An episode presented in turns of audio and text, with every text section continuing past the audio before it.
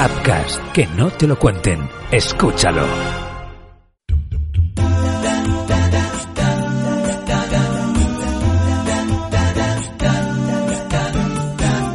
En 8 milímetros, un podcast de cine de Upcast.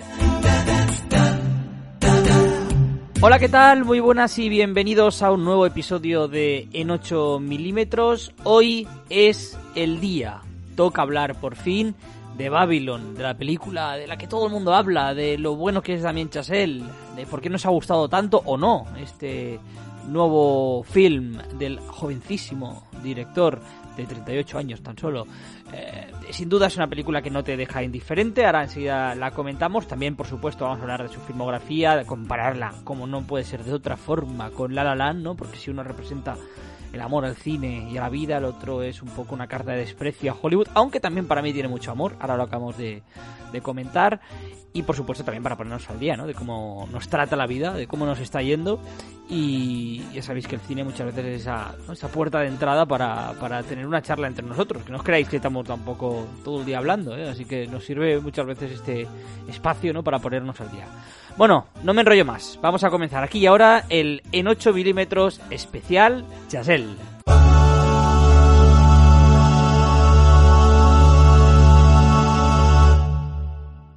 Esto es el cine en 8 milímetros.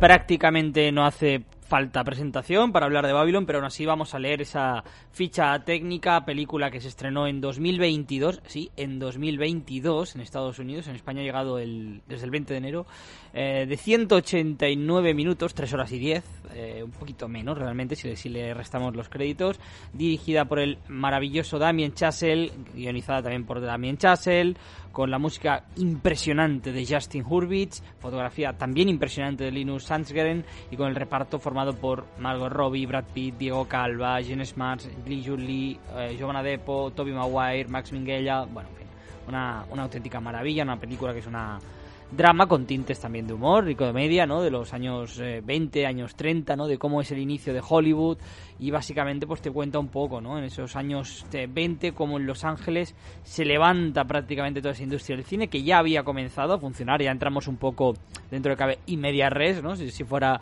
la eh, si contáramos la historia del cine, pero bueno, eh, es cierto que, que, que luego al final no entendemos que acaba de empezar prácticamente lo que es la industria eh, nos, enseña varias historias de ambición y excesos desmesurados que recorren la ascensión y caída de varios personajes, insisto, durante una época de muchísimos sentimientos encontrados, de depravación, de, bueno, en fin, eh, no es una oda solo a, a, lo que es, ¿no? También el, la lujuria, el placer y demás, sino también una crítica, ¿no? A lo que eran esos excesos y cómo hoy estamos arriba y mañana en la vida estamos abajo.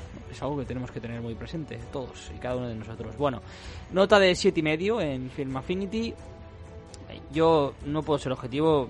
Normalmente aquí solo leo la ficha técnica y luego ya hablo con ellos, pero bueno, me ha fascinado. Eh, es una auténtica vergüenza que no esté nominada a los Oscars por nada. Entenderéis ahora por qué, los que no lo hayáis visto. Aunque os aviso que es muy probable que caigamos en el terreno pantanoso de los spoilers, pero bueno.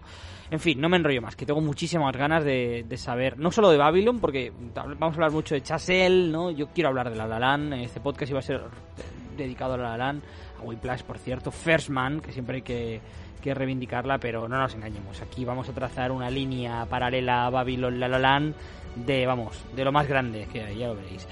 Bueno, ahora sí, vamos a saludar ya a Galán y a Ignaro, que nos están esperando. En 8 milímetros, con Carlos Rojas.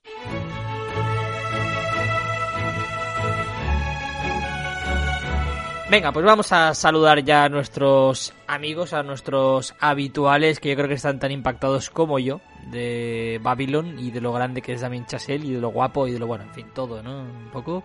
Eh, empiezo por Álvaro Galán. Álvaro, ¿cómo estás? Muy buenas. Hola chicos.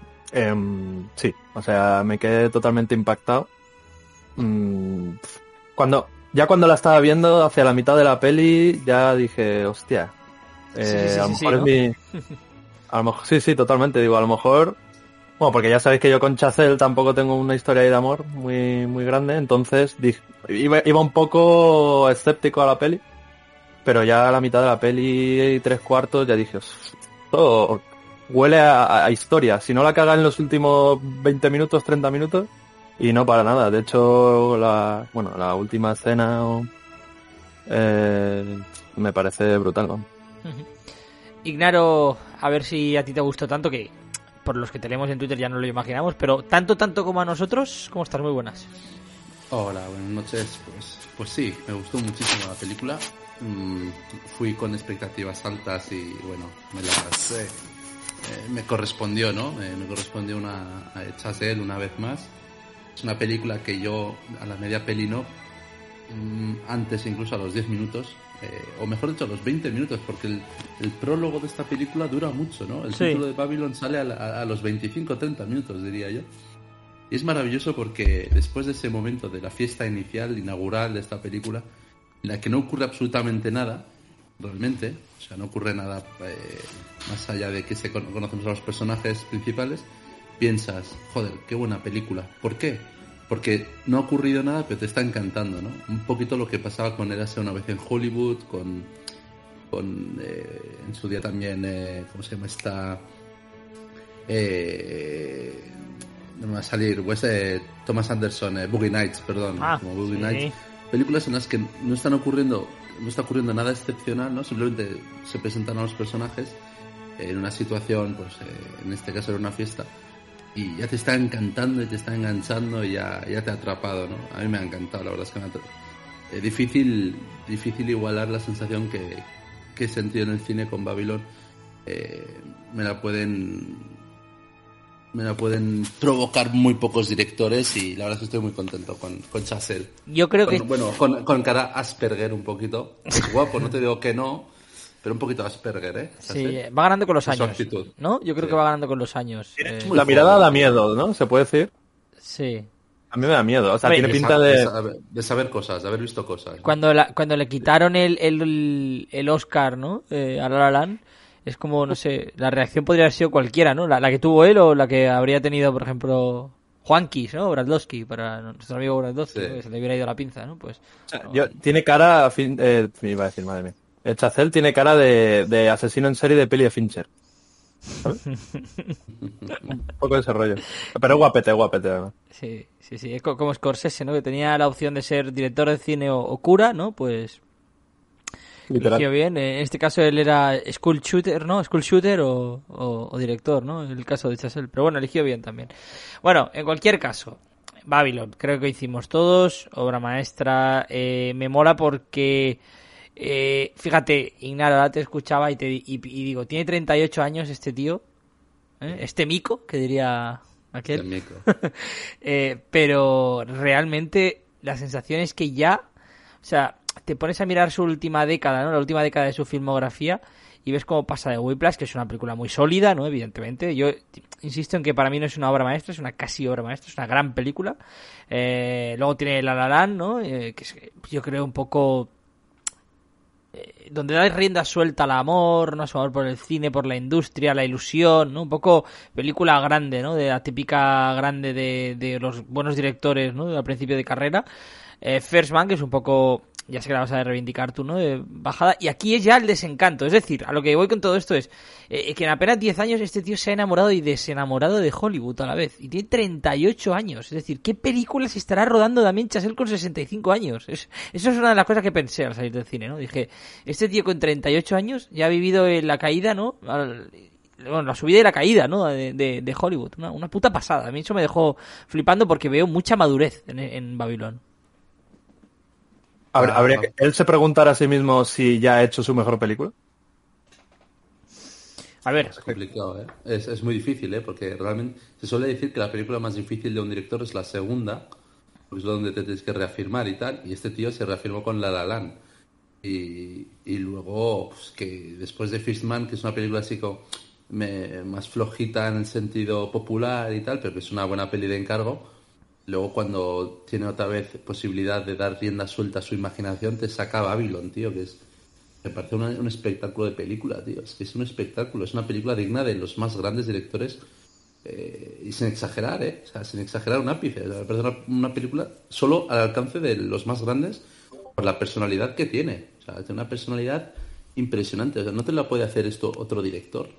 O sea, otro director no te lo puede hacer porque no tiene el- los bemoles para hacerla. ¿eh? O sea, es más, los finales de las películas de Chazelle son de un tipo con una personalidad impresionante, que Eso le da igual también. todo y, y que, y que él decide. Bueno, en Babylon es exagerado porque directamente Le he hecho muchos huevos. eh, mete, mete escenas de otras películas, tío. Cosa que yo no he visto en mi vida en el cine popular, digamos, porque a lo mejor en alguna peli más independiente y tal, sí. Pero meter escenas planos de otras películas, me parece de una humildad y de, y- y de Tío, una y- seguridad y- en sí y mismo. la puso de eh, escenas de Avatar que bueno, él sabía que iba a coincidir con Avatar 2 en el cine. Yo qué sé, o sea que te sé, eso se lo enseñas a un productor y a lo mejor te dice, ¿qué haces? ¿Fumado? En plan, no pongas escenas de, la peli de la a tu- competencia a ahora tu, mismo. A tu propio estudio, claro. Porque yo vi que esta película era de Paramount, creo que era. Eh, Sí. Espera, te lo voy a mirar. Sí, de Paramount Pictures. Y claro, eh, ahí hay películas de Warner, eh, Matrix que sale, sale Avatar, como dices, sale Terminator, que no tiene nada que ver. Ah, y eso pues es porque está tiene buena. una personalidad increíble. Eh, Y respecto, y, y rápidamente, Rojas, respecto a lo que decías de, de, de si es su mejor peli o de la trayectoria de este tío, eh, estoy muy de acuerdo contigo eh, de, la, enamorarse, desenamorarse de- del cine que demuestra en su trayectoria, pero me hace gracia porque es que en, en Babylon está todo, porque eh, es- está metido todos sus temas que en las películas, los sueños de sus personajes, el tema del cine, el tema de triunfar, eh, el tema del amor y el desamor. Eh, en todas sus pelis que ha hecho ocurren estas cosas, eh, le ocurren esto a sus personajes, pero es que aquí le ocurren a todos, pero de una forma muy grande y de una forma muy clara, y se ve todo súper bien, pero sin tanto eh, o sea, más realista, ¿no? Sin tanto Hollywood, más crudo, ¿no? Me gusta más, por eso me gusta más esta película que ninguna de las que ha hecho. Total, a- eh, yo puse en Twitter, eh, lo digo porque me he acordado de ti, ahora ya te paso a Alan, eh, también, que, que, yo que he hablado mucho contigo, pero puse en Twitter cuando vi la peli, no sé si, si lo recuerdas, que tenía mucho de Sunset Boulevard, tenía mucho de Boogie Nights, por decir dos películas, ¿no? Pero tú ahora has mencionado Sí. Boogie Nights, eh, a mí lo digo porque la media hora de final, o bueno, media hora, o 45 minutos finales, ¿no? De Babylon, me recuerda mucho a los 45 minutos finales de, de Boogie Nights, ¿no? Ya como los personajes, ¿no? Están en esa, eh, en, ese- en esa espiral, ¿no? En- de, de- de capa caída total, ¿no? Y, y- y no sé, a mí me recuerda mucho cómo deconstruye mucho la historia, ¿no? De una y los personajes de una misma forma que Paul Thomas Anderson en, en Boogie Nights, que también, por cierto, en aquel momento, ¿no? Hacer Boogie Nights como hizo Paul Thomas Anderson era una, bueno, ya lo hemos dicho más de una vez, ¿no? Aquí, pero una puta locura, ¿no? Hacerlo con 26, 27 años, ¿no? Esa madurez también que tenía Paul Thomas Anderson. Sí, ah, ya. A mí me, bueno, yo creo que es característico del cine de Chazelle que, que, bueno, la música prácticamente es como un personaje. Y yo, yo pensé, antes, antes de ver la peli, pensé, ¿cómo, cómo va a hacer ahora para...? Porque ahora sí que tiene, o sea, tenía un elenco de personajes bastante amplio, tenía una, peli- una película de tres horas y la música ya se convierte en, en, vamos, muy importante. Siempre es importante, pero, pero en tres horas y quince más o menos, si no le metes un buen ritmo, eh, te aburres, la gente se aburre, baja, decae un poco, eh, estar- eh, digamos que se, harían, se acentuarían más los, las partes con buen ritmo, las partes con menos, ¿sabes? Pero para nada, o sea, yo creo que a través de la música, que, que, que es, ya digo, importantísima para, para este hombre, eh, consigue que enlazar escenas, eh, enlazar momentos, eh, enlazar años, ¿no? Porque a veces hay saltos temporales. Y, y no sé, me, me- me pareció magistral. Mucho más, mucho más que, que, que cuando lo utilizaba en La La Land, que, que es un musical. O sea, me parece mejor utilizar aquí la música que en La La Land. Eso es mi, lo, Sí, lo que venía a decir. Es, eh, es lo, la química que tiene con, con Justin Hurwitz, ¿no? Eh, Es, yo ponía el otro día que es que le da. El cine de Chazelle está muy bien, pero la personalidad del cine de Chazelle es su- la música de, de su compositor. O sea, la, además aquí lo hace muy bien, es muy inteligente y mete un, una historia interna dentro de las historias que se cuentan en la peli, la historia del músico Sí, negro que toca lo iba a decir el ahora. sac- eh, la, la trompeta, ¿no? Ahí, entonces, eh, mete ahí ese ritmo, ¿no? Que puede darle a, a la música y, y se excusa metiendo una historia de un músico para, para añadir más música y hacerlo más entretenido. A mí me parece una banda sonora impresionante parece una de las mejores bandas sonoras de los últimos años. Me ha encantado. Este tío hace muy buena música y si, y si en La La Land y, en, y aquí hace una música así más, eh, eh, yo qué sé, pues de, de jazz. En, en Fistman, por ejemplo, a mí me encanta porque es, es, es melodía. Estuvo nominado, creo que al Oscar por Fistman también, si no me equivoco. Eh, hace, lo, yo creo que es un tipo que, que va a dar mucho que hablar, pero, hombre, siempre y cuando Damien Chazelle no le, no le pida tanto trabajo, porque yo creo que aquí ha trabajado muchísimo, ¿eh? porque es una, una, una soundtrack amplísima, eh, muy extensa. Eh, epílogo, estaba mirando ahora el soundtrack de La La Land. Eh, es que epílogo, la de epílogo y la de The End, eh, son dos locuras. No sé, eh, ahora lo, lo vamos a enlazar un poco con La La Land, yo creo, porque creo que al final, queramos o no, quiero hablar mucho más rato de Babylon, pero quedamos o no, creo que hay una cierta relación ¿no? entre las dos películas, porque yo, fijaos que yo cuando vi la película, evidentemente me di cuenta ¿no? de eh, el desprecio ¿no? que mm, mostraba por la propia industria la película de, de, Chassel, pero a mí la primera sensación, sin haber visto nada, sin haber visto críticas, ¿no? porque prácticamente la fui a ver en el estreno aquí en España, eh, fue de, al contrario, ¿no? De mucho amor por el cine, al igual que La La ¿no? O sea, evidentemente eh, es, es la típica eh, mirada autocrítica, ¿no? Pero autocrítica constructiva. No sé si me explico, porque sí, se, se está hecha de, de yonkis, de puteros, de todo, vale, eso no, no, hay ninguna duda. Pero vamos, eso el espectador ya lo sabe, ¿no? O sea, al final tampoco te está, o sea, está, yendo más allá, ¿no? No te está poniendo, ¿no? Auténticas burradas dentro de lo sí, no vamos a descubrir ahora que los actores de cine son unos drogaditos. Pero yo creo que sí que, joder, o sea, por resumirlo llanamente, el tema, la, escena final, ¿no? O las escenas finales, por hacer spoilers, lo digo porque si vais a escuchar a partir de aquí es spoiler. La escena de la del cine, ¿no? El final que vemos todas las escenas, bueno, ya lo habéis dicho antes. Eh, todo eso para mí es una declaración de amor que ya en una balanza pesa mucho más que toda la crítica que se ha mostrado antes, ¿no? Porque al final lo que me, transmite que Chasel con esta escena, con estas escenas, ¿no? Eh, es hostia, por ejemplo, también la, pasión del, del, actor este, ¿no? El que está también que debería haber estado nominado también a mejor actor, ¿no? El, Diego Calva. Diego Calva, no me salía. Exacto. Eh, hostia, yo ahí veo mucho amor por el cine, veo mucha pasión por el cine, ¿no? Y es un poco lo que me transmite es, pese a todo, pese a que sois unos cabrones, pese a que sois unos hijos de puta, unos junkies y tal, mirad qué puta industria tenemos y mirad qué puto mundo hemos creado y qué mundos creamos, ¿no? Porque te hago, eh, no sé, eh, desde películas, desde Fellini a, Avatar 2, ¿no? Es decir, eh, de, todo, hay, hay, de todo, aquí cabe todo, ¿no? Y esta industria, o, incluso la música, ¿no? Los videoclips, ¿no? Lo que hablabas tú antes de la historia del, músico negro, ¿no? está claro que, joder, no sé, yo entiendo la crítica y entiendo que se haya tomado como una carta de desprecio, ¿no? Que lo es, en cierta manera, pero no creo que sea un desprecio gratuito, no es hate gratuito, ¿no? Yo creo que hay fundamento en lo que explica Chasel, ¿no? Y, al final yo me quedo más con, pese a todo, amo el cine y amo esta industria que hemos construido, ¿no? Pese a que está llena de hijos de puta. Yo en ese sentido, eh, el otro día decía que mucho se, habla mucho del tema de la carta de amor al cine, ¿no? A Hollywood y tal, ¿no? Que eh, respecto a la película de Tarantino, a la de Almodóvar incluso, en, este caso no a Hollywood, pero sí al arte o, de otros directores, ¿no? Eh, exacto. En este caso yo creo que más que carta de amor, es eh, yo lo ponía en Twitter, era como una especie de... A mí era algo más que una carta de una hoja, era así como un libro, yo decía la Ilíada, ¿no? Un poquito de, arrogancia o, un, la novena sinfonía decía también, ¿no? Porque eh, el, amor también tiene eso, tiene cosas malas, ¿no? Y eso es lo que te está diciendo Chazelle, te dice que Hollywood que él ama Hollywood, pero que la ama con sus cosas buenas y sus cosas malas. Entonces, eh, en ese sentido, a mí me parece perfecto, porque, como bien dices, todos sabemos que Hollywood se hace. Se, bueno, la escena de Toby Maguire, ¿no? La escena de, del antro este de la fiesta dentro de una. Eh, se los lleva fuera de la ciudad, porque en la ciudad ya se hacen fiestas muy heavies, pero el personaje de Toby Maguire se lleva al personaje de Diego Calva, se lo lleva fuera de, de la ciudad, eh, de los límites ¿no? de, la, de la ley, en bizarro, ¿no? en, en grotesco. Y, pero todos lo sabemos eso, ¿no? Pero también sabemos que son los mismos que crean, eh, crean mundos en los que nos gustaría vivir o que nos dan miedo, que nos eh, fascina. Y, bueno, oye, pues eso es lo que ha dicho él, decir que él está de acuerdo con el mundo en el que vive, que acepta las reglas, pero que las va a enseñar, ¿no? Y, que guste o no es así.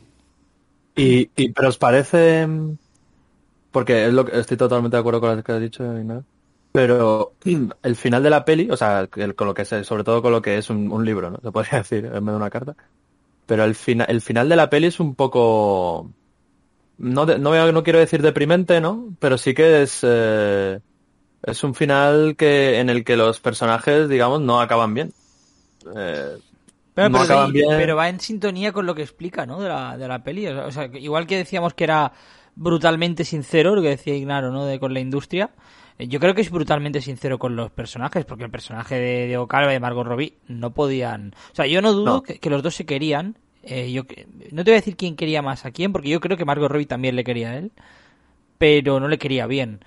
¿no? Pero estaba claro que no podían estar juntos. Al igual que en La La Land, entre comillas, ¿no? Viendo un poco por cómo va la historia, sí pueden acabar juntos, ¿no? Si hubiera Chasel le habría salido la polla que acabaran juntos, lo podía haber hecho y hacer la historia Made in Hollywood, final Made in Hollywood. Aquí no, ¿no? Aquí yo creo que estaba claro que, que, no podían acabar juntos. Y me mola mucho como ella desaparece, ¿no? Entre las tinieblas y que desaparezca sin decir nada, ¿no? Y que no veamos cómo reacciona el otro. O sea, me parece precioso eso. Es súper crudo, ¿no? Porque los finales no tienen por qué ser emotivos, tienen que ser a veces son crudos, tío, y, que se vaya sin avisar me parece un cierre a, esa relación, ¿eh? en concreto, perfecta. Es un final bonito también, en mi opinión es un final bonito sobre todo para el personaje de Diego Calva. Es un personaje que al principio de la película le dice a Margot Robbie que él lo que quiere es trascender o formar parte de ese mundo. Y él, en la escena final en la que está en el cine viendo las películas que ve, eh, eh, cantando bajo la lluvia, etcétera, etcétera, se da cuenta eh, hay un, bueno, unos flashbacks, ¿no? De imágenes de lo que ha vivido él y de lo que se, y de las películas que se están haciendo ahora, ¿no? Él ve como, como que ellos fueron los creadores, los pioneros, ¿no? De este mundo tan fantástico que, que como se veía en el plano ese, eh, fascina a tanta gente de tantas edades, ¿no? Y de tantas clases distintas. Entonces él se queda con eso. Yo creo que las lágrimas finales de este señor son lágrimas de felicidad o por lo menos de conformismo, de que él ha formado parte, ¿no? Y ha creado ese, ha sido uno de los que ha creado ese universo, ¿no? Yo creo que es una película que pese a tener finales muy atroces para sus personajes, es una película muy positiva, tío. Es una película de, que genera esperanza, ¿no? De que tus sueños, eh, tus sueños los puedes cumplir pese a, no cumplirlos de, de, forma como te los habías imaginado, pero los puedes cumplir y, y puedes formar parte de algo. Mm, más grande que tú, ¿no? Y yo creo que queda bonito en, en esta peli.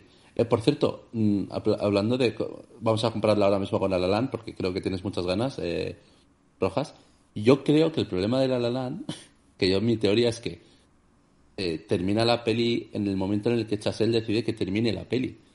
Pero que Emma Stone luego pueda volver otra vez al bar al día siguiente donde toca el piano Ryan Gosling, dejar a su marido y terminar con él, eso no lo sabemos.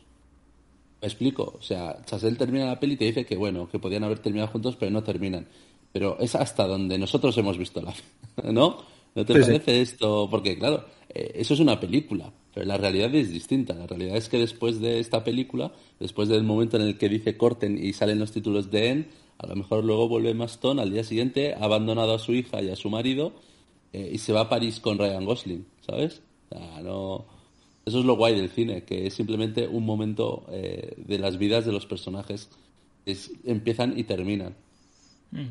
Bueno, bueno, a ver, eso, si tú quisieras hacer película, ¿no? De, si, si, si, quisieras una puta saga, ¿no? Pues sí. Pero no, a mí, a mí, a, mí, a ver, pero yo creo que hay, hay mensaje, ¿no? En esa escena final de La Lan. Lo digo porque ya estamos Hombre, Claro que lo hay. Hay un mensaje enorme, ¿no?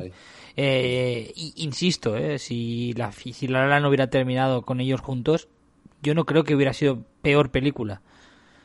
Pero creo que habría sido una película con menos personalidad, ¿no? Porque sería incongruente con lo que está enseñando. Y no lo digo porque sea atrevido y sea valiente, no hacer algo diferente, sino porque durante toda la película te está diciendo, ¿no? Que muchas veces son, bueno, muchas veces, ¿qué coño? Toda la película son los sueños de ellos, ¿no? Tanto de Mia como de Seb, ¿no? Que quienes le están guiando, más que su propio amor, ¿no? Se están dejando guiar su vida en torno a su sueño. Mm, no, no tenía sentido que cortaran con todo eso cuando lo peor, ¿no? Eh, que es la escena en la que siempre se, dicen que siempre se van a querer y demás, ¿no? En, antes de despedirse.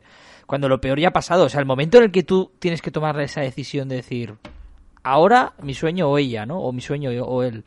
Eh, ya han tomado esa decisión, ¿no? Y les ha ido muy bien no, para mí no sería congruente que en, que en ese momento, ¿no? a lo que tú dices, al día siguiente hubiera vuelto. Habría sido, no habría sido peor película, insisto, pero yo creo que pierde Sí, personalidad. Durante, durante la relación de ellos en La La Land, quiero decir, hay mucho tira y afloja y, y, eh, por ejemplo, esto es algo que, que, yo siempre pienso, ¿no? Y es que la gente, sobre todo la gente casual que, que ve poco cine, ¿no? Que a lo mejor se ve una peli al mes o yo qué sé, o una cada dos meses o lo que sea, eh, valora el final por lo que les sorprende, ¿no?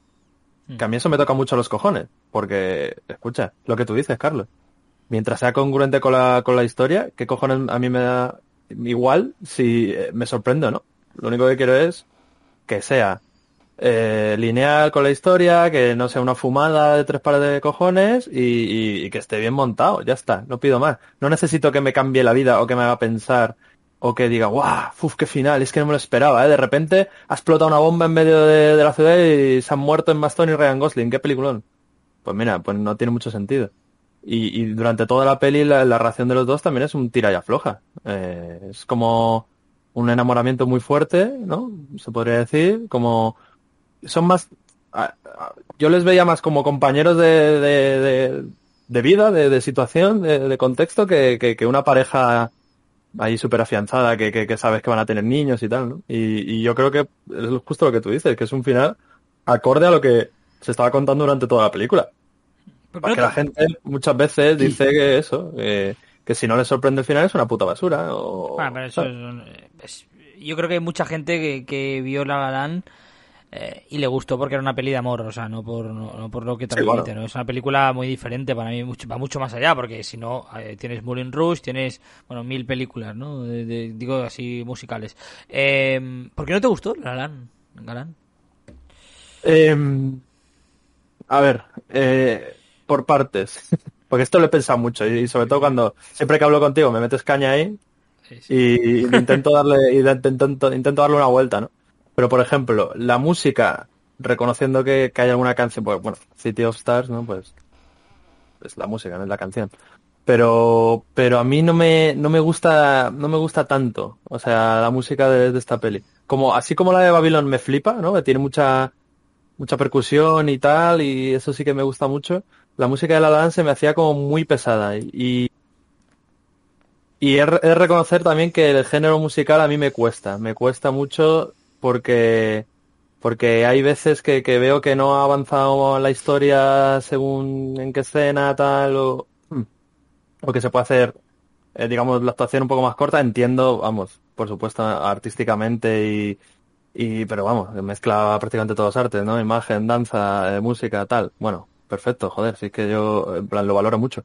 Pero no es algo que a mí me entre muy bien. No sé por qué me jode la verdad pero no me entra muy bien. Y luego eh, el final no me... O sea, me, me, me pareció congruente, como estamos diciendo.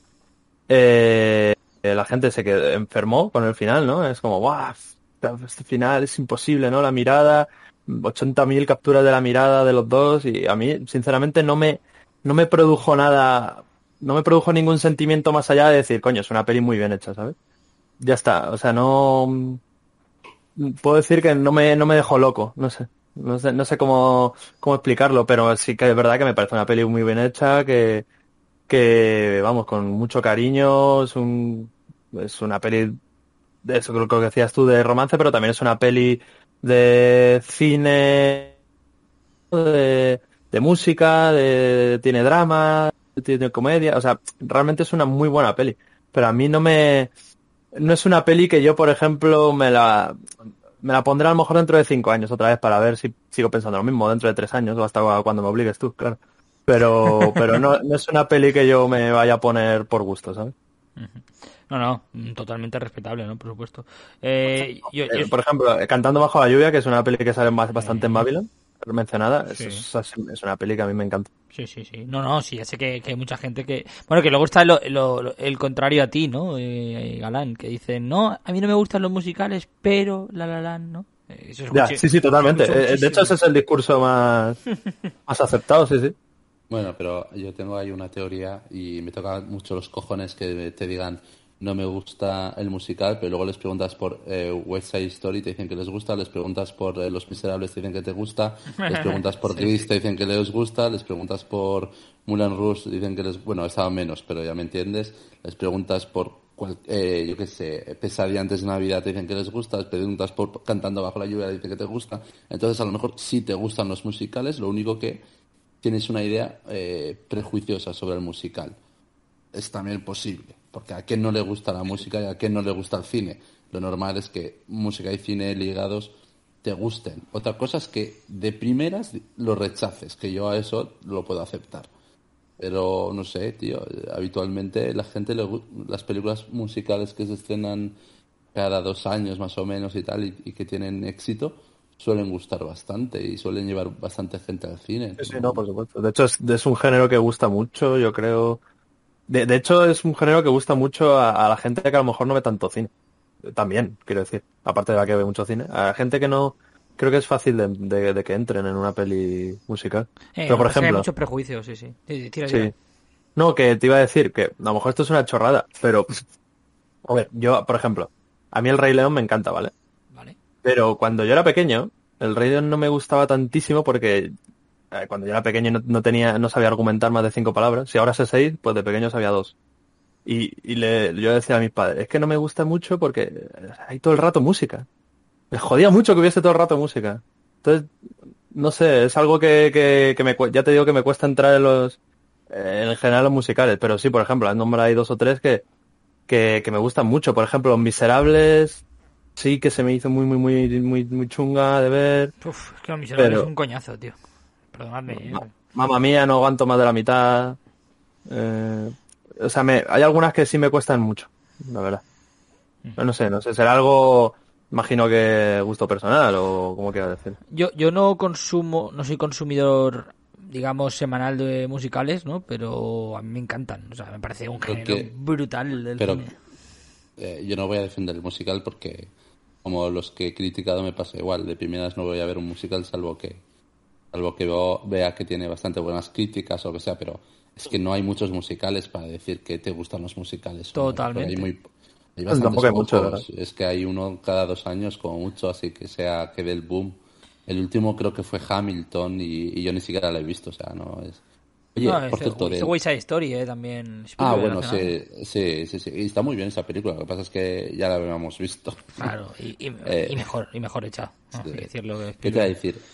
A mí lo que me sorprende de La La Land, que me gustó mucho cuando la vi en su día en el cine además, eh, es que lo que hace es joderte un poquito, eh, ponerte la miel en los labios el tema del final, ¿no? Al final es sorprendente porque eh, yo creo que no lo había visto nunca, que era enseñarte el, lo que te gustaría que pasara y luego decirte que eso no va a pasar, ¿no? Que es una cosa que es un poco tramposo porque te hace los dos finales, los enseña los dos. Entonces, eh, está guay, como ejercicio está guay, ¿no? Porque, mm, como te digo, te pone la miel en los labios. Pero más allá del final, yo creo que es una película bastante redonda, es una película muy entretenida, es una película que las canciones, los colores, todo va, va unido y, queda muy bien, tío. Tienen bailes, las coreografías estas cuando bailan y mueven así los brazos, ¿no? Los dos al unísono y tal. Está, está bastante bien, yo creo que es una muy buena peli. Y, joder, estuvieron nominados los dos al Oscar, ¿eh? Poca broma, o sea, no, tampoco vamos a darle ahora una validez muy grande al Oscar, pero eh, que los dos protagonistas de una peli musical estén nominados al Oscar, eh, una la gana y el otro no lo gana porque lo gana Casey Affleck, obviamente, por Manchester frente al mar. Oh, Pues dice mucho de la película, tío. O sea, es una película que tiene el récord de Globos de Oro o- y que le robaron claramente el Oscar a Mejor Película. Estamos hablando de un musical. O sea, la verdad es que ahí demuestra Chazelle que es un directorazo, ¿eh? O sea, es un tipo que, que, que te hace un musical y te, y te lo hace tan bueno, te hace un, un drama como Whiplash, te lo hace tan bueno. Y luego, insisto, con los finales. Eh, hablabais de los finales antes, eh, Galán.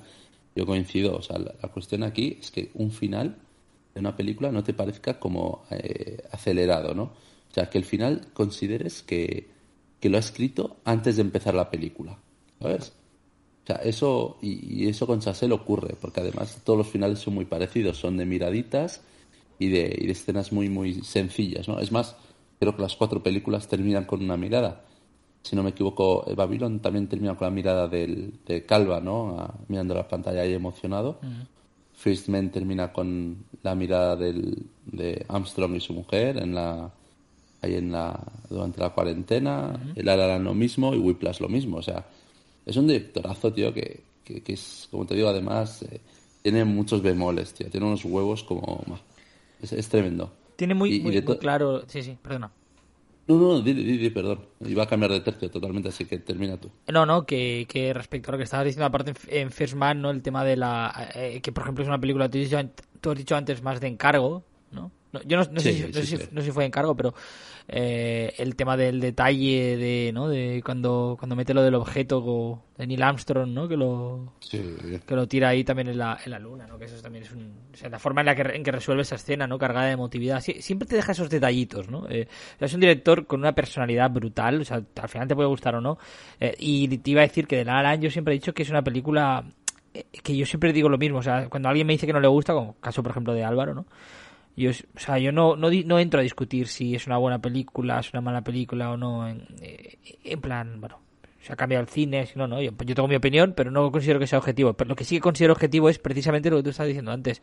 Que yo creo que en los últimos años no se ha visto una película técnicamente tan redonda, ¿no? Eh, Está muy bien hecha, tío. es impresionante. Sin duda, O sea, sin es duda, que sin es- el tema de las coreografías, la vestimenta, el uso de los colores, la fotografía. Por eso tuvo tantísimas nominaciones, ¿no? Pues, o sea, ya no solo estaba nominada a mejor película, estaba nominada a todo lo gordo, pero fíjate, de lo peor entre comillas, de lo menos rescatable, digamos, porque para mí es un. La tengo votada con un 10, La eh, es un. Es quizá dentro de cabe, fíjate, y no lo es, eh, ni de coña. Malo, eh, ni de, ni de coña, pero quizá el guion, ¿no? Dentro de cabe es lo menos brillante de todo de la película, ¿no? Mm. Mm. Por cierto, ¿creéis que Chazelle se ha ganado un poco el la mirada mala de Hollywood con esta peli? O sea, es Ah, evidente sí, que, sí. que- que los Oscars han sido como que le han mandado un mensajito, ¿no? O sea, le han nominado dos Oscars totalmente irrelevantes. Ya, po- Eh, ya podemos abrir la veda de los insultos, eh, si queréis. Porque, bueno, es una puta vergüenza. O sea, Literalmente, vamos. O sea, que Margot Robbie no esté nominada a, a, a Mejor Actriz es, es una puta vergüenza histórica, tú. O sea, vamos, yo creo que ella misma y su agente y su puta familia entera daba por hecho que iba a ser nominada a los Oscars, vamos. Es que no, no tiene mucho sentido esto. Eh, ¿Qué os ha parecido? Eh, Antes os iba a decir que llevamos mm, más de media hora de podcast y no hemos mencionado eh, a Brad Pitt, o sea, eh, nuestro idolísimo Brad Pitt. A mí me parece que tiene una escena, tío, de la escena de la conversación con la crítica de cine a la periodista, ¿no? Que le comenta eso de que está acabado. hmm. Hay una Ah, escena ahí, tío, que es, una, oct- es, cuando Brad Pitt actúa, eh, porque muy pocas veces actúa, en sus películas habitualmente simplemente hace de él mismo, ¿no?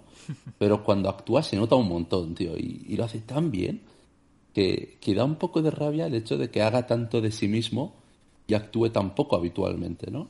Porque lo hace realmente bien, es muy buen actor y tiene un par o tres escenas en esta película que es a eh, coprotagonizar, ¿no? Se nota que tiene él un- una confianza en sí mismo que ahora mismo además lleva uno- unos cuantos años que de verdad que es que yo lo metería en todas las películas que se pudiesen producir, tío, o sea, lo metería en todas. Porque Pues, encaja en pues todo. no nominado está, tío. Yo, yo, yo estaba viendo la peli y pensaba, hostia, tío, a mí me encajaba muy bien aquí también el DiCaprio de, de Once Upon a Time in Hollywood, ¿eh? Y, y luego se Es ve que que es estuve, una- estuve leyendo que, bueno, esto se lo leía a tu amigo Alejandro Calvo, no sé si no te gusta nada, pero bueno, me pareció muy curioso. Otro calvo. Que no calva, ¿eh? me pareció muy curioso que decía que, que el guion lo estuvieron leyendo tanto Margot Robbie como Brad Pitt como DiCaprio en el rodaje de Eras una vez en Hollywood y Ujú. que en aquel momento se ve que estaba el papel entre los dos, entre Brad Pitt y Margot, ay, pues, entre Brad Pitt y Margot Robbie, entre Brad Pitt y Leonardo DiCaprio. Me pareció bastante curioso eh, que al final se acabaran decantando por Brad Pitt, porque yo durante la película estaba pensando, digo, hostia, a mí también me encajaba muy bien aquí Leo, pero fíjate que luego, Yo según creo- iban pasando las escenas, dije, no, es un papel de Pete. No. y, y me imaginé un poco, ¿no? Aquí también a la, a- bueno, a Chasel, ¿no? A directora de casting, ¿no? Teniendo esta conversación diciendo, ¿a quién metemos de los dos? ¿A quién se lo damos de los dos? ¿no? Porque yo creo, yo creo que los dos, ¿no? Habrían aceptado, bueno, Brad Pitt lo hizo, ¿no? Pero yo creo que DiCaprio habría caído muy bien en esta película también. Yo, yo creo que no, tío. O sea, bueno, ¿Eh? DiCaprio cae bien en todas las pelis, ¿eh? Pero yo creo que no porque eh, Brad Pitt tiene esa, más, esa apariencia más de cine clásico, tío. Eh, es como, eh, ¿os acordáis de la película The Artist de Jean Dujardin? Sí. Que es muy parecida, también habla del cine mudo y tal. Eh, él hace de Clark Gable, tío, de este actor que, que es la, que ha sido la polla, pero que ya no, que tiene voz de mierda, además, porque la voz original de Brad Pitt es un poquito, es un poquito voz de pito, ¿no? Es como graciosa, no es como la de DiCaprio tiene mucha mejor voz, creo yo. Entonces, eh, yo creo que encaja mejor Brad Pitt, ¿eh? siendo DiCaprio creo que mejor actor. Creo que encaja mejor Brad Pitt en esta peli. No, no, Además yo- tiene yo también lo- más yo- pinta de, del el galán clásico Clark Sí, Gable. como La, escena que se queda en camiseta corta, eh, a ver cómo me explicas tú que ese tío tiene 60 años, tío. Es tremendo, Men- tío. es mentira, ¿no? Es O sea, tremendo. no. Es una vergüenza. ch. Sea, yo me sentí mal, tío. Cuando hizo eso, yo dije, bueno, me salgo de aquí, me, me voy al gimnasio, tú. Me voy a comprar una ensalada. cierto, El es- beso, es el beso de Margot Robbie está, está improvisado, lo sabéis, ¿no? Eh, Sí, sí, sí. Es tonto Brad Pitt, ¿eh? Este ya- no, no, no, lo impro- no, al contrario, fue ella. Ah, fue ella. Ah, muy bien. Es Coña, tonta ¿eh? también Que- ella, ¿no? Que dijo, dijo eh, no iba a desaprovechar la oportunidad. Bueno, en fin. no. Debo decir, eh, es muy parecida a la saber una vez en Hollywood realmente porque está protagonizada por tres personajes. Uno que, que está en las últimas de su carrera, otra que está empezando y otro que es un especialista.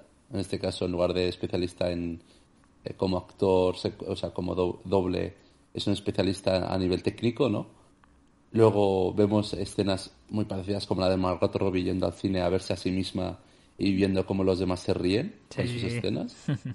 Eh, a Brad Pitt, bueno, borracho como DiCaprio en sus pelis y, y bebiendo mucho porque lo hace muy mal y, y es la risa de, de Hollywood.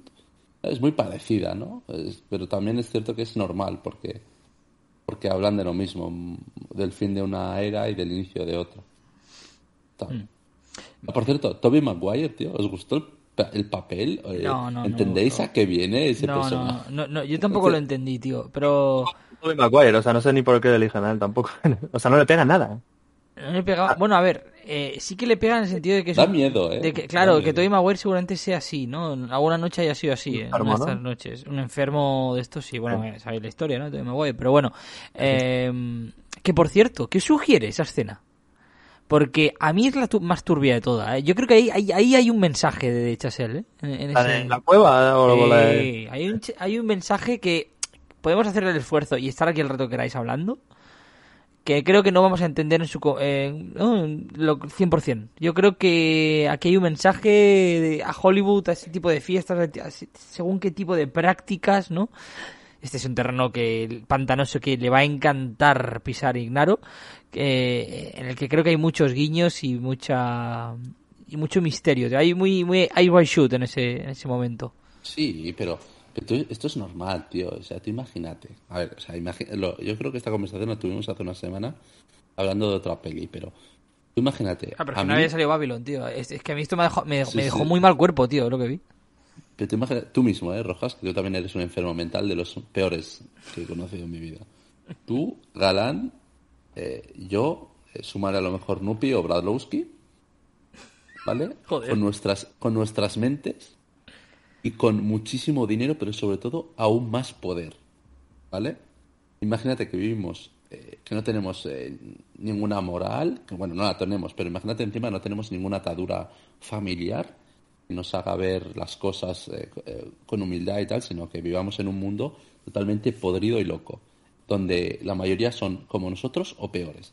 Hostias, es que es, es que es lo de menos, o sea, contratar enanos es lo de menos.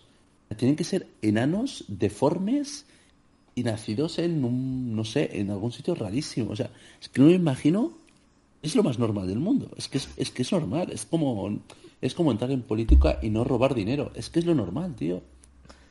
Es que es lo que ves todos los días. Es ¿eh? que, es que es totalmente normal. O sea, yo, yo creo que está dejando ver que las fiestas de Hollywood actuales tiran por ahí, ¿no? Por estas cosas más... No sé si actuales, pero que ya la coca, las mujeres y un elefante en la habitación no, no es suficiente, ¿no? no es suficiente. Exacto. Necesitamos más cosas, ¿no? Necesitamos... Claro, es que claro, ahí hay un punto, ¿no? decir, tú imagínate, tú Álvaro, que evidentemente no vives así, pero casi, ¿no? Eh, en plan, en fiesta, digo, ¿eh? no, no con lo otro. Pero llega un punto en el que estás tan acostumbrado, ¿no? Siendo ellos, a, a vivir cada noche lo mismo, ¿no? Que, que, que, que incluso hay un guiño, ¿no? Ahí en el momento en el que te puedes ir a, a trabajar, ¿no? A las tres, tres, dos, tres horas después de esa fiesta, ¿no? Y no pasa nada, incluso si eres actriz novel. Y, Y emborracharse en el rodaje, ¿eh? y emborracharte en el rodaje, el rodaje y hacer la escena que hace Pete, ¿no? Eh, y se la pela. Eh, que llega un momento que dices, bueno, esto a los dos, tres primeros años, pues te lo pasas de puta madre, a los cinco te lo pasan menos, pero a los diez ya quieres enanos, tío, y quieres un cocodrilo, y quieres una bestia, ¿no? En, en el sótano. Eh, llega un punto que, que da miedo, o sea, ¿creéis que, que hay algo parecido en, en, en casas de ricos actualmente, de famosos así? Hombre, yo no lo dudo, ¿eh? 100% tiene que ser así y mucho más enfermo, o sea... eh, Es más, que- tienen que matar que- gente ahí en las fiestas esas, tío. Qué decepción que no fuera así, también te digo. Sí, ¿no? En plan, tú te imaginas, por ejemplo, a... ¿no? La, la, la fiesta de, de cuando Leonardo DiCaprio ganó el Oscar, ¿no? En su casa, imagínate, con sus amigos, tal. ¿Tú, tú te Con imaginas se Ma- toma- con Tobey Maguire, además. con Tobey Maguire ahí por ahí danzando? Haciendo de papel, ¿no? De la peli. ¿Tú te crees que es- esa gente se tomó tres copas y se fue a dormir, tío? Es que no me lo puedo... no, o sea, no quiero ni imaginarme. A ver, es eh, lo que, sobre todo la escena está de Tobey Maguire, lo que, lo que dice es que cuando, mos- cuando enseñan, ¿no? A este, a este ser, ¿no? A este, este eh, gigante forzudo come ratas, lo que dice es que se lo encontrarán en la calle y que por dinero hace cualquier cosa. Al final hay mucha gente que por dinero haría cualquier cosa y lo hace, tío. Eh, que sé, eh, todos conocemos el caso Epstein, ¿no? De gente poderosa que acude a una isla, tío, simplemente para hacer cosas que no te puedes ni imaginar, ¿no? Desde sacrificar personas barra niños, eh, eh, prostitución con, con menores, eh, etcétera, etcétera, ¿no? Eh, Lo de las drogas es lo de menos. Drogarse se drogan en sus casas y delante de, de, de otros. A Hablamos de hacer cosas muy chungas y las hacen. Pero bueno, es, esto es la famosa metáfora que uso siempre, que es todos vivimos en una especie de jaula de, eh, unos barrotes que solo veremos si profundizamos y leemos mucho, etcétera, etcétera, pero que, nos sentimos cómodos eh, no sabiendo, porque a la mínima que empezamos a, saber, eh, nos podemos volver locos pensando lo que existe, tío. de- sobre todo con el tema de los niños, ¿no? De todos los que desaparecen todos los años, que en, que en California este año se haya aceptado que un adulto pueda acostarse con una chica de 13 años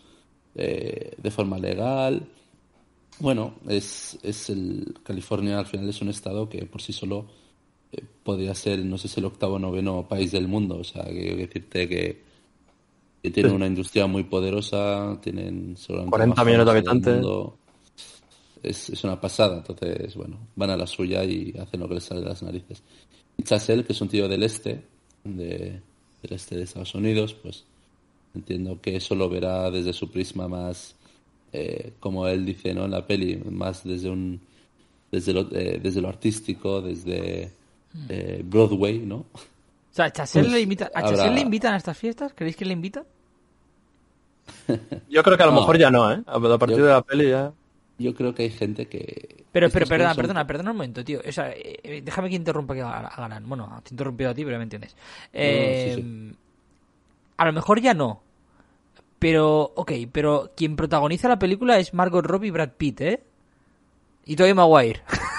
que, que, que estamos hablando Que las de... hacen ellos, ¿no? Claro, joder. Estamos... Sí, sí, ¿qué te crees? Margot Robbie, que es la actriz más cotizada seguramente de Hollywood ahora mismo. Brad Pitt, una leyenda, ¿no? No tan cotizado ya, pero una leyenda. Y Tobey Maguire, que es básicamente el enfermo de, de, de Hollywood. Hollywood, Eh, totalmente. o sea, no sé, Chasel ha sido o- una de dos. O Chasel les ha liado a los tres, ¿no? Porque no sé si Margot Robbie iba a hacer este papel o iba a hacer Emma Stone. No, no lo recuerdo ahora. Pero, vamos, mm, vaya tres ha escogido, o sea, yo no sé si lo ha hecho cosa hecha, ¿no? Pero eh, esos tres yo creo que, ten- vamos, no, no, van, no van a tener veto, ¿no? Si Damien Chazelle se lo lleva es otra cosa. También te digo que, puede ser mm, de cara a la galería, ¿eh? Que, que Chazelle esté metido hasta el cuello también Hombre, ahí y- se descojone Claro. y haga esa película. Claro, Total. es que una cosa no quita la otra, desde luego. En cualquier caso, lo de, lo de estas fiestas y estas cosas es como. Yo siempre pongo dos ejemplos: Forocoches y Ace White Chat. Al final, en Forocoches, a ti no te da regalado una invitación eh, nadie, o sea, te la regala una persona que te conoce. O sea, si nadie te invita a un sitio si no te conoce. Y sobre todo a sitios tan selectos, ¿no? Es como en White Chat que, el personaje del el, tipo este, ¿no? Que se le muere una prostituta en la casa, nunca invitan a, Tom Cruise a, a ninguna fiesta porque sabe que es un tío que no aguantaría esas cosas, ¿no? No, no le gustaría ver prostitución, eh, sacrificios, bailes raros y tal, ¿no? Mm, Pero sí invitar a otra gente. Eh, Yo, por ejemplo, yo qué sé, y a una a una despedida de solteros, sé a quién voy a invitar y a quién no, ¿sabes? Dependiendo de lo que hagamos, sé a quién voy a invitar y a quién no. O sea, si va a haber drogas, imagino. prostitutas y tal, no voy a invitar a mi cuñado, eso está claro. Ah, bueno. Sí, sí. Chico, entonces es, eh, es un poquito parecido, pero a gran, es- a gran escala. Por cierto, sí, también pasa lo mismo que en Ice White Shoot, ¿eh? Eh, se muere la, la prostituta, ¿eh? Al inicio de la película, en Babylon, digo. Sí, sí, sí. Bueno, no, no sé, era prostituta o era actriz. No, era prostituta, ¿no? Eh, era actriz, era actriz. Era actriz, La- pero la- se, esta- se estaba tirando a un productor o algo así, ¿no? Que eso además es una historia real, literal. O sea, de lo, de lo, porque Chacel hace como una especie de, de popurrí, de, de un poco de leyendas, de historias semi-reales, alguna inventada, y esta es una historia real por completo. Le ocurrió. O sea, la piba la palmó en una fiesta de esto. Flipa, ¿no? Joder. Eh, Qué acojonante. Es que eh, también te digo que es lo- un poco lo que decía Ignacio. Ya con tanto poder y tantas cosas, tío, eh, es muy, muy difícil. Bueno, si lo decimos siempre que a nosotros nos gusta mucho el fútbol, ¿no? Siempre que hablamos de fútbol lo decimos, tío, tienes 23 años, estás cobrando 20 millones de euros netos. Lo anormal es que estés concentrado totalmente en tu trabajo y, y- y quieras superarte de día a día. Eh, Ya. Para mí eso sería lo anormal, ¿no? Lo, lo- lo normal sería volverte auto- prácticamente loco, eh, intentar sacar provecho a una vida que vas a vivir una vez en una vez, que vas a vivir tú una vez entre dos mil millones de personas y, y vamos, o sea, por eso que- el canto también a la longevidad de los actores, ¿no? De, de la propia peli. Con Pete, ¿no? Por ejemplo, que, que- o sea, como que te está dando a entender que, que- que esto no dura para siempre, etcétera, por mucho que quieran. A mí lo que me, lo que me flipa, tío, es eh, en esas épocas de, de la historia eh, contemporánea en la que a lo mejor Brad Pitt, el personaje de Brad Pitt, no ganaba tanto dinero. O sea, era rico, por supuesto, Sí, claro. pero no era un rico comparable a un rico de hoy en día. Un rico de hoy en día, un actor de hoy en día gana mucho más. Brad Pitt gana mucho más que el personaje que interpreta. El problema es que el, personaje que interpreta en los años 20 es la típica persona que no que jamás pagaría una cena, ¿no? Tenía el típico poder más allá era más importante que un político o que un rey, ¿no? Más allá de ser un actor y que gana su dinero, que era el mejor pagado, lo que sea, sobre todo tenía poder, ¿no? Porque si no, yo no me explico eh, semejantes fiestas y tal, ¿no? Porque por mucho que ganes dinero, ¿sabes? Llega un momento en el que se acaba, ¿no? Pero esta gente tenía un poder, pues obviamente, pues eso, pues le traían un elefante, ¿no? O sea, a casa, ya que sé. Una pasada, ¿no? Sí, Y sí, total, como, total. joder, te, da cierta, cierta envidia, tío. Eso es un, eh, un detalle que yo creo que, que en la película, ¿no? Eh, pues esta película no, pero sí en otras que se han hecho de esa época, ¿no? De esas épocas se, se ve mucho, ¿no? Ese tipo de, de bueno, de favores, ¿no? Posición de poder, de privilegio en la que muchas veces, mm, a lo mejor hoy a día, a día de hoy también, ¿eh? En algunos casos, pero yo creo que hoy en día se paga más, ¿no? Esto ya, ya no, no te hacen, como te ven tan rico, te siguen sacar la pasta por, por todos lados. Bueno, Oye, por cierto, yo no dime. sabía que había, yo- ya termino con esto, yo no sabía que había cocaína en los años 20, tío, y 30. Sea que la cocaína era más tardía, que había llegado a Estados Unidos mucho más tarde. No conozco Pero la historia de la cocaína, tío, fíjate. No, pero la famosa, eh, la famosa anécdota de que la cocaína se mete en Estados Unidos para evitar que la gente se consuma heroína, si la conocéis. Es Eh, me, su- anécdota. me suena, la habré escuchado en Y algún que luego estaba metida en la Coca-Cola y tal y cual. Ah, pero Coca-Cola. refrescos. Claro, pero Coca-Cola Bueno, ya se eh, distribuía en 1890, tío. A eso voy, que, que, que leyendo, leyendo, descubrí que en las élites, digamos, eh, a finales del siglo, del siglo XIX, ya se empieza a consumir así de forma muy, muy, muy alocada, ¿no? Y claro, pero solo tenía acceso gente con muchísimo poder o muchísimo dinero, ¿no? Por cierto, en eh, no se- California, en no- California, al lado de, de México y, de, y del sur de América, pues claro, con más razón. por cierto, no se menciona en la peli y no sé si no tiene nada que ver, o- yo bueno, yo creo que sí, ¿no? Porque la ley seca es del 20 al 30 y algo, 34, 33, algo así. No se menciona en ningún momento. O sea, esta gente bebe como, como unos putos corsarios, ¿eh? Sí, sí, sí, es verdad, es verdad. O sea, seguramente el alcohol ahí valdría el, el cuádruple, ¿no? O sea, Bueno, es que era, era, era otro mundo, ¿eh? El, os- el oeste era otro mundo, ¿eh? No, nada que ver con el este. Otras. No, pero, pero está bien, está bien lo que apunta, lo que apunta Galán, tío, porque es que en ningún momento se hace referencia, es como que ya hay- es- está fuera de contexto, ¿no? Eh, lo que se ve, o sea, está, están en otro mundo, casi literalmente, ¿no? Es, una- pela. es una barbaridad, tienen sus propias reglas. Cosa que queda claro, que por cierto, un, un último detalle ya antes de irnos, que lo quería comentar. Eh, una de mis partes favoritas de Babylon es el rodaje, ¿eh? El, ro- el primer rodaje, digo. Es una puta Sí. locura, tío. Eh, ahí- ves lo que decía yo antes, que sí, que hay, un desprecio brutal de por el cine y por la industria, no por el cine, sino por la industria del cine, pero pocas cartas, ¿eh? declaraciones de amor mejores he visto yo en los últimos años que recrear el con, con- así, ¿eh? con tanto cariño, cómo se rodaban las películas antes, ¿no? En bla- En blanco y negro, en cine mudo, y, y- y que te salga la escena de, de Pete, ¿eh? por ejemplo, la del beso en el atardecer, y, y lo que era, ¿eh? Grabar, y, y que estaba en juego, había vidas en juego, ¿no? Literalmente, ¿no? Para, para grabar películas. Y, y, es, y claro, tú acabas de ver Babylon, sales del cine y dices, hostia, tío, es que ese tío se estaba jugando la vida por conseguir una cámara. Es que ha muerto gente en, la- en una batalla, en una recreación. Eh, que se- igual al director le iba la vida literalmente por, por rodar ese día la toma, ¿no? Y hoy en día, tío, sales del cine, enciendes la tele y tienes Netflix, tío, ¿no? Yo no quiero ser a un puto boomer, tío, pero es que ese riesgo ha desaparecido totalmente, ¿no? El riesgo con el que se escribió Taxi Driver, ¿no? No, pero ya Bueno, no te hablo de la acción, ¿eh? Te hablo de... algo, de- que, algo que trabajas con Alec Baldwin, ¿no? sí, sí. Pero, pero ese riesgo, ¿no? Que, que también, o sea, al final, las cosas puras, las cosas bonitas, pues se, se ven, ¿no? El producto puro, que- lo que te va la vida, lo que realmente está la pasión de una persona, ¿no? Eso se ve en los, hasta los pequeños detalles, ¿qué coño? No en el cine, ¿no? Cuando una persona hace algo con pasión y cuando lo hace sin pasión.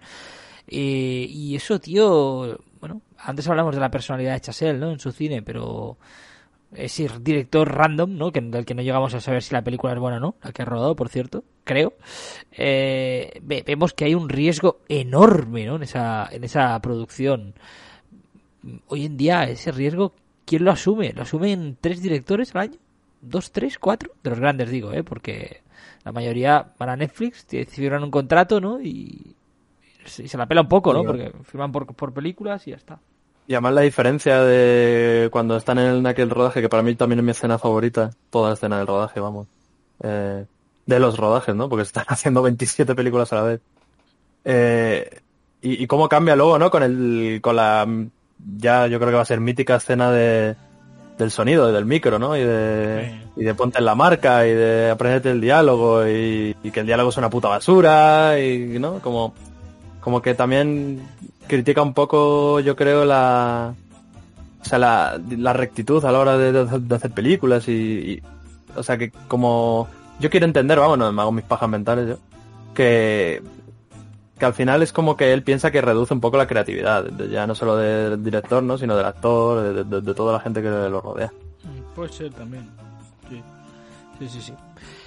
Muy bien, pues vamos a ir cerrando el podcast de hoy, que estamos grabando horas bastante intempestivas, hay que decirlo, todo se ha dicho. Eh, no, os, no os voy a preguntar por la próxima película porque vamos a hablar de la gran belleza hoy, pero bueno, apareció Babylon en nuestras vidas, yo no me esperaba que fuera a ser tan, tan, tan, tan inmensa, y ya pues lo retomamos para el siguiente, ya el, el siguiente podcast hacemos la, iba a decir clásica, pero no, llevamos dos votaciones, la votación que estábamos haciendo post programa. Álvaro Galán, gracias por estar un día más, una semana más con nosotros. Besito guapos. Y Joan Ilustrignaro, gracias por estar también. Gracias a vosotros. Esto es el cine en 8 milímetros. Pues con esto vamos a ir cerrando el en 8 milímetros de esta edición del mes de febrero. Como siempre, un placer charlar con estos dos amigos, de acompañaros un ratito de vuestras vidas para hablar de cine, para también comentar un poco la vida, ¿no? Qué pasa y que madre mía, ya estamos a casi mediados de febrero. Es impresionante lo rápido que pasa todo esto. Nada más por mi parte, nos escuchamos en el próximo episodio de 8 milímetros. Hasta entonces, sed felices y a disfrutar del cine.